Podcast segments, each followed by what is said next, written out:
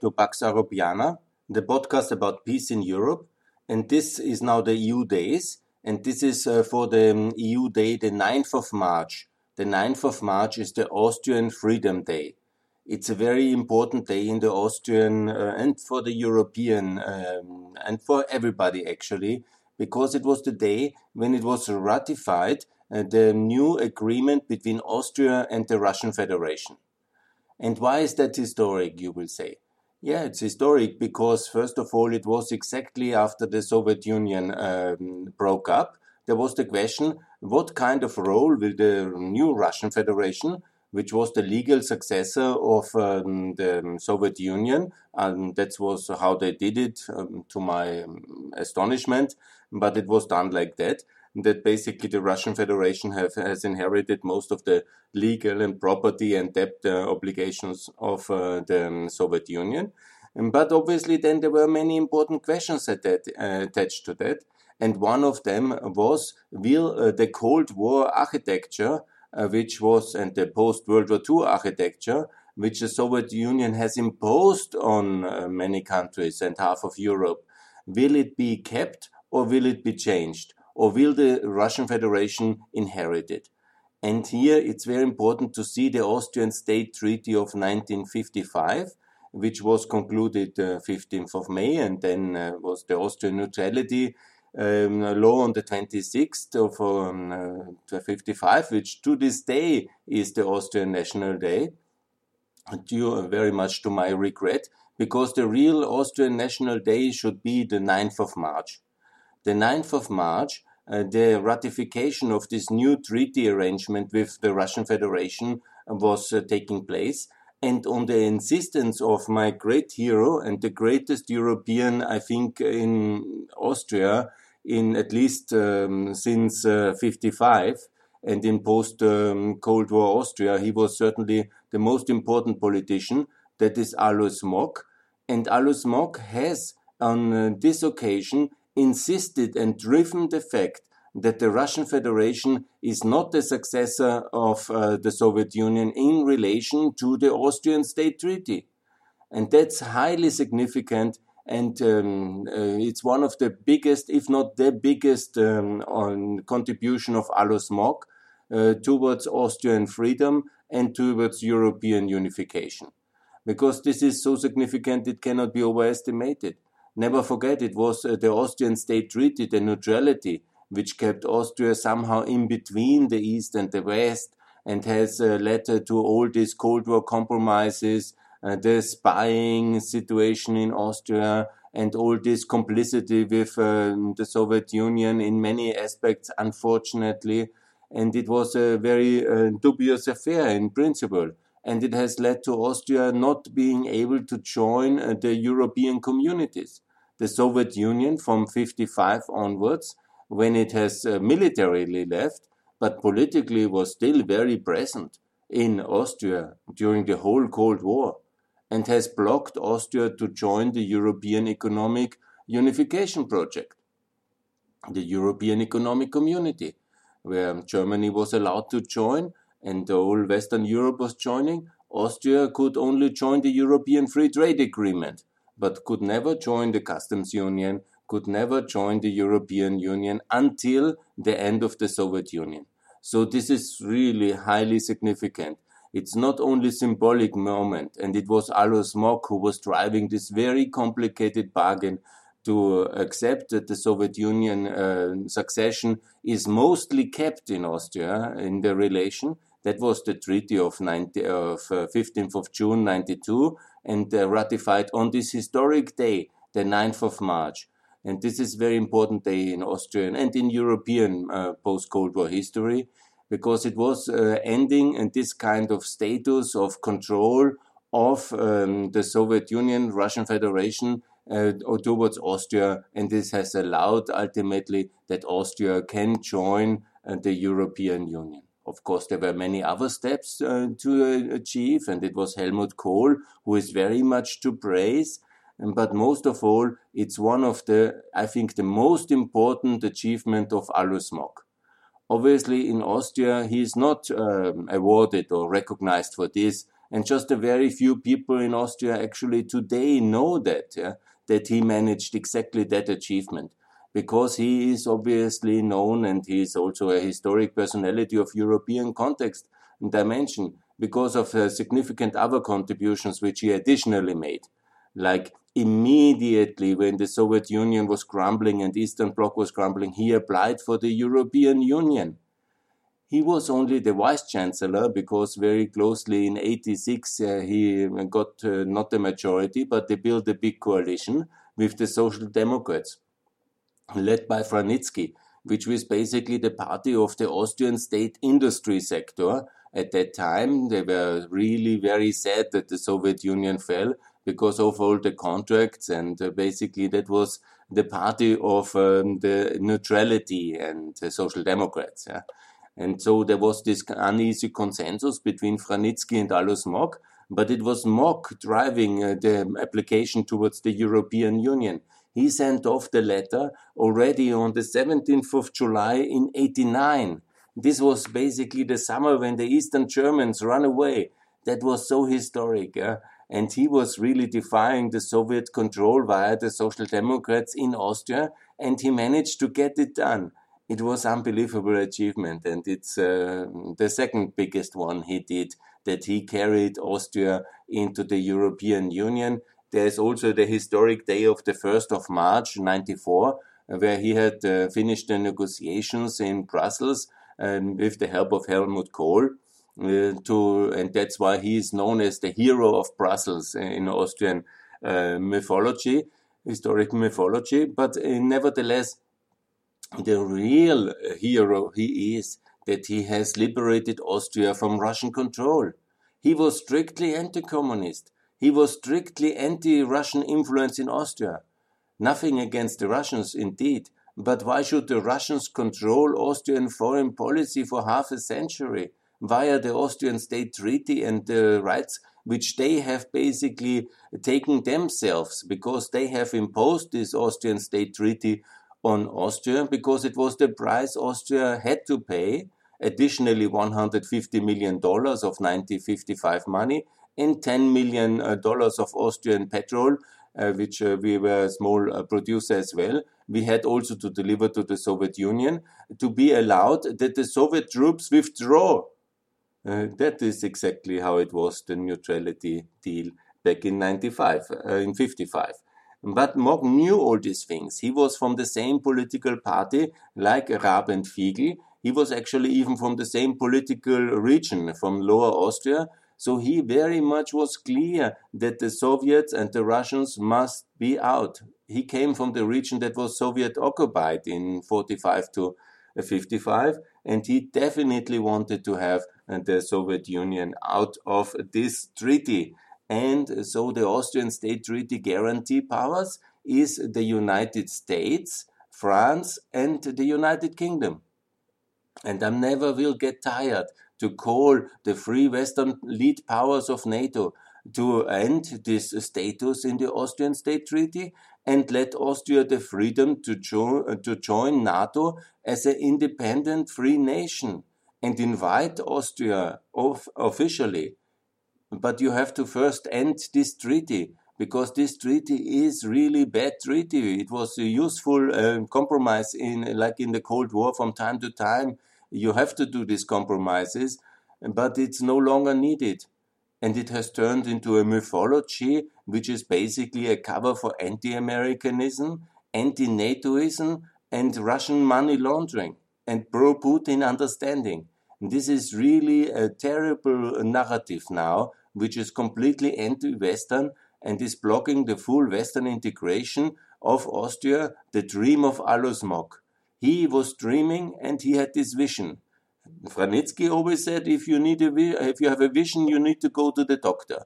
This was the uh, pragmatic banker and uh, socialist, um, um, uh, in a way, collusion man Vranitzky, who was very much keen uh, to um, even travel to the uh, GDR in 89 still, hoping that it will be continuing to give contracts to the Austrian um, state industry. And this is exactly how the division of Austria was in a one camp which was neutral but uh, very close uh, to Eastern Europe, communist Eastern Europe, and one camp which uh, had the, uh, the torch of freedom always there.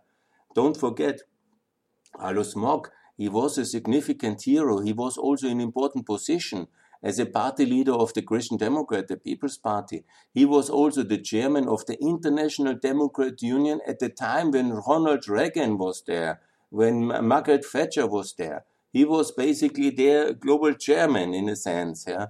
Obviously, the one was the American president and he was the, and the British prime minister. But in this political network of the global center right wing movements, he was the president for four years and he was very active also in the European European Democrat Union and he was uh, you know he was of that um, conviction that uh, the Cold War must be won the Soviet Union will fall and this kind of cold warrior he was he was the last cold warrior of Austria maybe the only one but he was definitely the greatest yeah? and he achieved on the 9th of March in 93 that Austria got free from the Russian Federation. That's really so historic. He actually achieved it from the beginning. When the Soviet Union fell, he was clear no legal rights in the Austrian state treaty, and he has managed to achieve that. He was also, remember how historic this personality Alois Mock was. Yeah? This achievement of uh, not getting the uh, freeing Austria of Russia on the Austrian Freedom Day, 9th of March. Then the second achievement, the important uh, point when Austria uh, was uh, joining the European Union. He was also the lead negotiator. He was also the man to make the, all the difficult processes to reform Austria to be ready for the European Union. He talked with his political networks, with all the European leaders in order to get Austria in especially his links to France and Germany were so decisive. Helmut Kohl was basically making it possible that Austria joined as a neutral state. Historic, no doubt, yeah, because before that it was uh, unthinkable. Only Ireland was a neutral country before in the European Union, and it was not taken so seriously in the context of the EU. And then suddenly came these three neutrals from the Cold War Finland, Austria, and Sweden. And obviously there were many debates, but everybody like Kohl and Mock and Chirac and, and others, yeah, it was uh, different leaders already, Bush definitely at that time. They understood that this is a historic moment because it's possible that maybe there will be a backslash in Russia, which ultimately came with Putin. And, but they used that time, they made it very well. Congratulations, they are real heroes. Also, never forget, he was also a historic personality for the breakup of uh, Yugoslavia. He was the key person to recognize Slovenia. Together, obviously, you know, the Austrians are always uh, 10 times only um, the size and the significance of Germany in uh, terms of real power. Um, but he was a driving motor of the recognition of Slovenia and Croatia, there's no doubt. Mr. Genscher is obviously, you know, would maybe dispute that. And I don't want to, uh, Mr. Genscher is a European level hero of significance. There's no doubt about it. But uh, Mock as well, they were a duo and they were working hand in hand at that moment. And they were achieving this historic situation. And there was many appeasers uh, who were against uh, Slovenian independence and would have condemned uh, the Slovenians Croatians, Bosnians a long time to uh, Milosevic uh, dictatorship. But no, uh, Mock was a driving force. And then it was in 91 recognized Slovenia and Croatia, and also in 92 Bosnia. And it was historic, it was uh, very good. And it was really breakthroughs for freedom. Obviously, unfortunately, the Serbs uh, opted for war uh, for that one. And that was, of course, a terrible crime because imagine why we had all this bloodshed. We didn't have it because of the recognition, to make that clear. We had it because somebody in Belgrade, Milosevic, indeed, he opted for war instead of cooperation. And this is his crime. And it is a historic achievement of Mock to have all these things done. I think these are his most important achievements. Getting Russia out of the state treaty is number one the European Union membership of Austria. He is, there was also, of course, you know, Erhard Busek.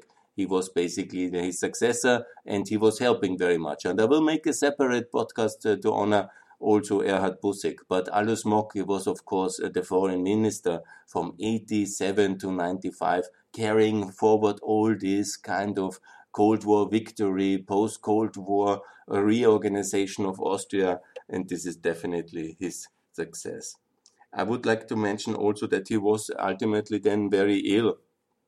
He had Parkinson, and that was also the reason probably that he didn't become president in 92 because this um, future would have been easily imaginable that he would have also been the president from 92 and the history of Austria would have been much better if not Klestil, but Alois Mock would have been the president of Austria, carrying Austria into the European Union. And I'm sure he would have as well tried to get us into NATO if he would have been the president. But Klestil, he was really such a weak character and he was unfortunately no conviction and it was also very complicated with him as the president and it's a pity that Mock was unfortunately so handicapped with this very uh, difficult disease of Parkinson. He worked basically so much. Um, it's one of the anecdotes. Uh, I've not verified it, but they are saying about him and I will never forget it, his media appearances. He was shaking already physically, and they were saying that he was not sleeping for three days, and then he went uh, to some sleeping laboratory, and then he took some retirement, uh, some kind of rest, and then he was working again continuously. I don't know if that's mythology or not, but he was definitely going too far. He took no kind of consideration for his personal health, and he paid a heavy price for it, but Austria is free for him, and he would have definitely led Austria into NATO if he would have been in the physical condition to run as a president. And I'm really very sorry that he was not the president of Austria from 92 to the 2000s, which was his normal position to be. He was a hero for so many, and he contributed so much to Austrian freedom as few others and maybe also to manage his, because today when he is honored, he is mostly remembered for breaking up the Iron Curtain. I would not say that he himself has broken up the Iron Curtain, and there is this um, famous photo of him and the Hungarian foreign minister Gyula Horn opening the gate and, and cutting the Iron Curtain. Today, some cynics say that this was a photo op only I have personally been at the uh, Gate of Freedom at the 30 years celebration. And you know, it was a momentous moment, this pan European picnic. That was, of course, the movement of Otto von Habsburg and the Hungarians already very open and letting all the Eastern Europeans go because they also didn't know what to do with so many people who didn't want to return to Eastern Germany. They decided to let them go. Gorbachev uh, was no longer the authority to roll the tanks into Budapest, as has been Andropov and uh, the other killers, and Khrushchev and the others who did that in 56. Um, but it was still a very hot moment.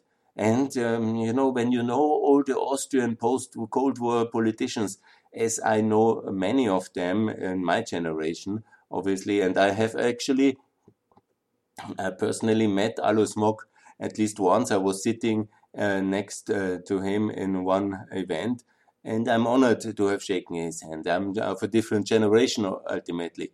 But you know, from all of the Austrian politicians I know, he is the only one who would have dared to go to that event and to cut it because the Austrian political consensus is always don't provoke the Russians, don't go do anything. The Russian embassy, the Kommandantura in Reisnerstrasse in Vienna, they would disapprove. And he was the only one to uh, get this courage done to go to that event, to the Pan Europa, and to cut it and do it also in the media and allow the Eastern Germans to travel via Austria from Hungary in their trabis the whole August, uh, the Austrian motorways were full with Eastern German Trabis, this kind of Eastern German uh, cars, you cannot really call them, but they were then going to Western Germany. He had the courage to do it at the time the Soviet Union was still intact and the Soviet Union had the nukes and no other Austrian politician who are all totally concerned about what the Reisner Strasse could say and they are all shaking by the idea even that the Russian ambassador could call them. He was the only one with what you say, cojones. And he had it. And he was a hero for me, and he is a hero of European dimension, also for that. Yeah? But his most important achievement definitely is to get Russia out of the Austrian state treaty. And this was really very courageous thing to do at that time and it was a specific and uh, I think a uh, historic success. Yeah. So there was this note on the 15th of June. It was basically approved by two nations. I'm talking about 92. Don't remember the. Um, don't forget the Belavezha agreements were signed on the 8th of December 91. Then uh, already half a year later, the negotiations between Austria and Russia were done Uh, to have this ratification finally on the 9th of March 93. So historic, so important. And the whole, basically, the whole idea of the state treaty, this Austrian compromise, was basically evaporating by that moment. Yeah? And he was saying it as well. He was for NATO, for Austria, but he couldn't really do it without being the president and with, uh, with the Social Democrats. And also, so many Austrian Christian Democrats were also anti American, were also somehow uh, concerned about Reisnerstrasse, might call them, and so on and so on. So, we unfortunately, to this moment, despite basically Russia being out, we have not sent the application uh, to uh, NATO and Alois Mock was not meant to live uh, to see the EU, the NATO accession, but he did at least an EU accession. Uh, his successor, unfortunately, will not complete uh, this journey, but the time will come when Austria will join NATO. I'm confident about it. But in this, I would like now to talk that definitely Alois Mock would turn in his grave when he would be alive still, or somebody told him up there in the sky about what his successor generation in the People's Party do with Russia. Because where was the big turnaround? Russia was not an important factor in the 90s, in the second part of the 90s, in the internal power struggle between the Democrats um, and uh, of Gaidar and Nemtsov and the oligarchs and obviously the Chubais and others, yeah, and the, the uh, uh KGB revanchists yeah, who ultimately won. But when then Putin came on the global stage, basically after the Iraq invasion and the Austrian EU presidency, it was in 2004 to 2006. That was basically uh, when uh, Putin uh, won his second term. He felt very confident that he can do that. And he started to build very strong links as well, unfortunately, in Austria with our then uh, uh, Chancellor Schüssel, Wolfgang Schüssel. And obviously, you know, they had a um, kind of uh, understanding. And it unfortunately, that was the start of the rollback. The rollback. Russia was back in Austria from that moment. Of the second term of the EU presidency of Austria in 2006, especially that was the moment, I think so. Yeah? And then what came then was all this um, really regretful phase of Austria insisting on its neutrality, never sending the NATO application, doing all these terrible events like the 2006 massive anti-American protest when George W. Bush came to Vienna. It was in June 2006 during the EU presidency. And always presenting Austria as a bridge to Moscow, the bridge to Russia.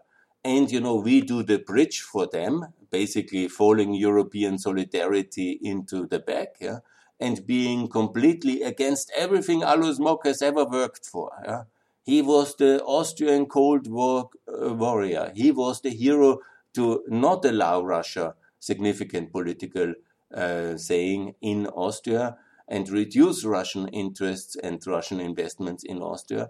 But then came Wolfgang Schüssel and these opportunities from 2006. Then Schüssel lost the power, but Putin didn't forget him. He is now in the board of Lukoil. That's a very big uh, Russian energy company. He is in the board of a, of a think tank that's called Valdai, or he is the uh, Austrian guy in Valdai, or what I can say. He has their own dialogue with Russia, European dialogue with Russia. He is also in a mobile telephone company in the board in Russia, but I think he left in the meantime. So all these things, and also Austrian state company in the sanctions after 2014 when everything got much worse. He was then Austria was getting two uh, energy fields, gas fields in Russia. One of them is not financially closed. One of them is closed. These are huge um, operations in the billion euro level and why Austria needs a gas field in Russia is really, and why it gets it during sanction, it's really uh, very negative. But you know, the Austrian Christian Democrats are not the only one to blame. Obviously, the young um, chancellor in 2018 made the visit of shame uh, for the fourth term endorsement uh, stunt, which he did in February on the 28th of February. I made a specific podcast about it. But it's also the Austrian Social Democrats from the 90s uh, who had always these strong links. Most of all, the Austrian President Fischer, who later became the president after Klestil. He was the chairman of the International Socialist Movement, and he in the 90s was extremely active with Zyuganov. I uh, never forget the communist leader of Russia. And there is a strong link also still on the communist and on the socialist side with Russia, and this is also very regrettable. And so we are in this mess today, where Austria is um, is ridiculed uh, in the international media for all its complicity with uh, Russia, all this kind of um, Putin uh, understanding, trying to get rid of the sanctions, and all this has uh, the origin in this uh, 2004 2006 very weak response to Orange Ukraine. Always Austria then arguing together uh, with the Germans that Ukraine should stay in the Russian orbit. Imagine what a contrast that is with the courage of Alois Mock in the 90s to recognize Slovenia, Croatia, Bosnia. There were many people so critical to the recognition, especially of Bosnia but he was adamant. He really had principles. He believed in freedom and Western integration of countries. It was not for him something to easily um, give up. You yeah, okay, some people reject. Okay, then let's not do it. Yeah, let's all be neutral. Let's be mor- uh, morally neutral. Okay, Milosevic makes a war. Ah, yes, uh, maybe he's also right. Yeah. No, no, no, no, no, no. He was not like that. He had really courage he was really good. And then later, when Ukraine was in the position uh, to look for Western or integration in after the Orange Times in 2005 6, yeah, Schüssel rejected them with the cold shoulder. And this is where the difference is. Yeah? This is the big difference. And also, when it came to the real big issue, which is missing in the Austrian integration towards the West, NATO membership, Schüssel still talked about it in 98. Yeah? he was uh, basically the ideological son of um, Alois Mock. Uh, um, they were all inheriting it, Busek and Schüssel. They were. This was the generation after him. But you know, the moment when there was the war in Kosovo and it was a bit unpopular in Austria because of the NATO intervention and liberation of Kosovo and also of Serbia, let's never forget. But then Austria was already, you know, no, no, no, we are not going. Uh, that's we are neutral. We are for peace. Yeah, that was the very sad. I still regret it so much. We should have really gone to NATO in '89, but you know the Austrian situation is uh, complicated. Yeah, and we never had any kind of Austrian leader with courage who, was really a Western-oriented personality who was ready to lead this debate in the Austrian public. It never was uh, coming again, unfortunately, and it's very sad.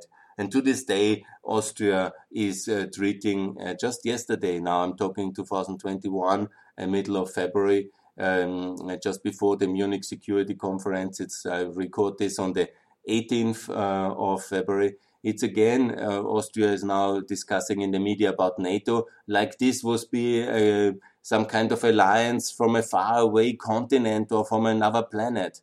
The main Austrian TV anchor is portraying NATO like an American-led group of other Europeans. Uh, like, uh, ah, yeah, you know, they are also making war in Afghanistan and it's not going good. We are so lucky we are not in.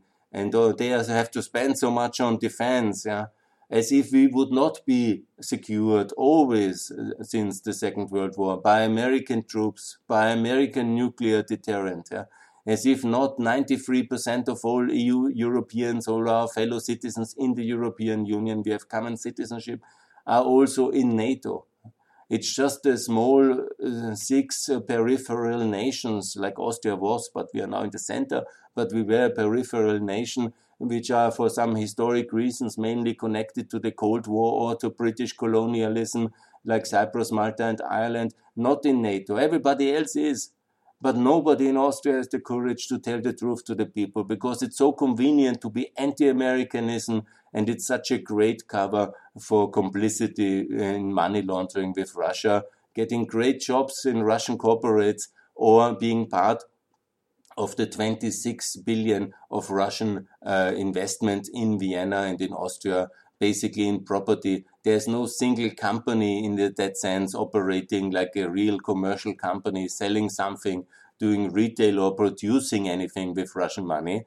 And their only thing is they're buying properties and they are making sure their money is safe in the Austrian jurisdiction uh, or some kind of uh, holiday properties. There's no kind of uh, commercial investments of Russia in outside of the energy and property sector in Austria, and it's 26 billion. And a lot of people get somehow rich with that, and they prefer that uh, towards NATO membership, which is the typical Austrian compromise. As long as nobody looks, uh, we try to get rich, and the rest may they care, and uh, we somehow uh, look away.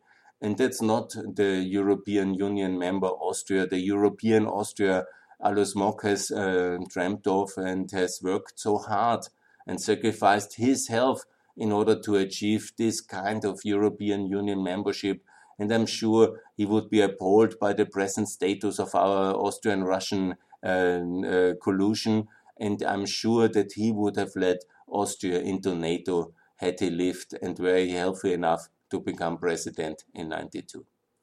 So never forget the 9th of March. It's a very special day, the day for European Austria, the day we really got free of Russian control. It was in 93 only because of the end of the Soviet Union and because of the leadership of Alois Mock. I want to honor him. He's a great European hero. I think all Europeans should know his name and honor it because he was really a great personality and he has done so much for Austrian freedom with the EU membership with his efforts to rid us of uh, Russia, with the opening of uh, the Iron Curtain, with the Pan Europa uh, picnic, and with his massive effort to make sure that the Russian Federation has no kind of direct power in Austria again. Thanks, Alois Mock, for European Austria, and please, Austria, join NATO. Immediately, best, but by 2024. Thanks a lot.